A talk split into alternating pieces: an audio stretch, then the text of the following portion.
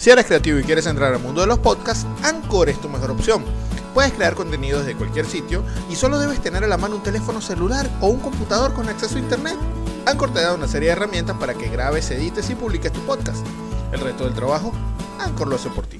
Una vez grabado el episodio de tu podcast, Anchor te ayuda a distribuirlo en las principales plataformas disponibles, tales como Spotify, Google, Apple y muchas, muchas más. Si aún no te animas, déjame contarte lo mejor de todo. Es gratis y no necesitas una extensa audiencia para comenzar a monetizar. ¿Qué esperas? Ingresa ya a Play Store desde tu smartphone, descarga la app para que comiences a compartir tus ideas con el mundo. También puedes ingresar al sitio anchor.fm para que tu creatividad le dé la vuelta al globo.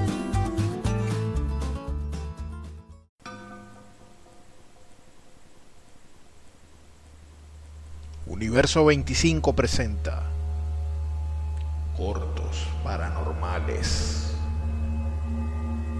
Experiencias 100% reales, vividas por gente común como usted o yo.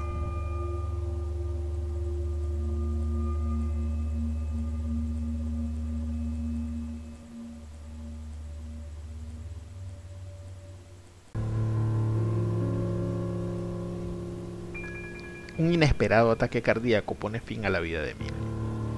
A sus 60 años era un hombre familiar y bastante trabajador. A pesar de que se sabía que había estado enfermo, esta trágica noticia tomó por sorpresa a su familia y sus conocidos. Hay veces que es más difícil lidiar con los problemas familiares que con una dura enfermedad. Cuando Emilio contaba 17 años, fue a hablar con su madre para que le diera permiso para casarse. Aunque no había crecido con ella, sino con sus tías y con su abuela, por respeto y necesidad, se dirigió con su progenitora.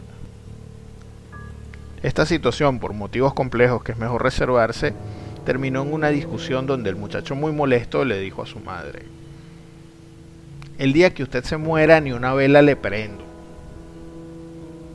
Es seguro que ese día este hombre se quebró por dentro ante aquella triste discusión.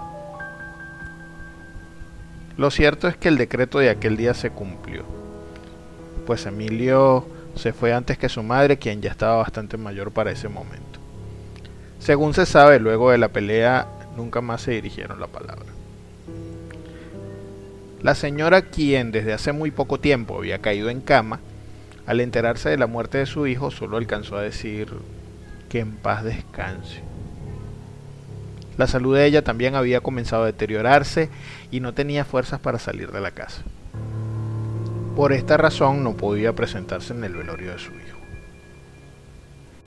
La familia de Emilio viajó esa misma tarde desde la ciudad hacia el pueblo donde vivía, como una hora y media por carretera, para poder estar en su velorio y en el sepelio al día siguiente, según se acostumbra. Estaban allí su esposa, sus hijas, sus tías, algunos de sus primos, su hermana y su sobrino. De seguro también estaban presentes algunos amigos y conocidos que se enteraron de la noticia. La funeraria es una casa pequeña de dos ambientes habilitada para atender el servicio. El primer ambiente del lado derecho funciona como capilla principal. Allí estará el cuerpo del difunto durante todo el acto velatorio. A la izquierda hay otro ambiente habilitado con sillas para que los familiares puedan sentarse y no tengan que permanecer de pie. Al fondo de este ambiente secundario hay una puerta abierta. Por lo que se puede ver es el depósito de la funeraria donde están guardados los ataúdes y otros artículos que se comercializan.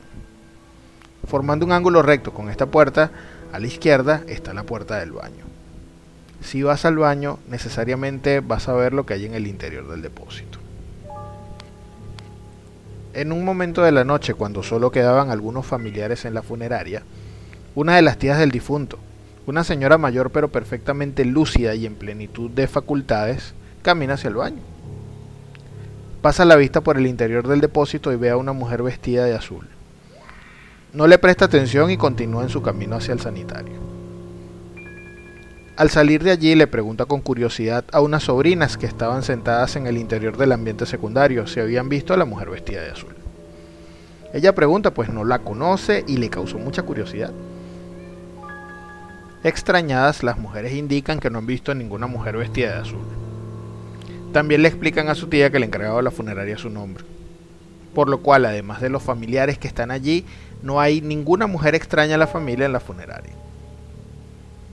Este evento provoca en las mujeres un escalofriante presentimiento por el avistamiento de esta mujer vestida de azul. Se levantan rápidamente de las sillas y se salen del local. Pasados unos pocos meses, la madre de Emilio también abandona este mundo. Su hija, quien se encarga de las gestiones, manda a la funeraria un vestido que su madre nunca se estrenó y que ella le había regalado para el año nuevo. Una vez en la funeraria, el nieto de la señora se queda contemplando detalladamente a su abuela, lamentando profundamente su partida. Un particular detalle llama su atención y le pide a su madre que se acerque junto a él.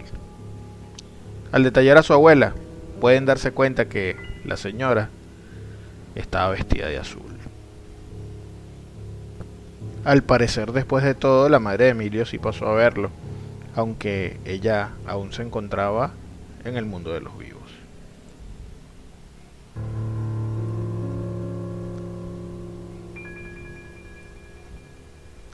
Si te gustó nuestro contenido, compártenos tu comentario, suscríbete, dale like a la campanita para que te llegue la notificación de actualizaciones de nuestro canal de YouTube Universo 25. También puedes escucharnos en Anchor FM y las principales plataformas de podcast. Síguenos en las redes sociales, arroba universo25 en Instagram, arroba u25 en Twitter y en nuestro correo electrónico universo25 arroba gmail.com. Si deseas compartir tu experiencia paranormal y que la relatemos en este espacio, por favor escríbenos. Quien moderó para ustedes, Francisco Galíndez. Hasta el próximo episodio.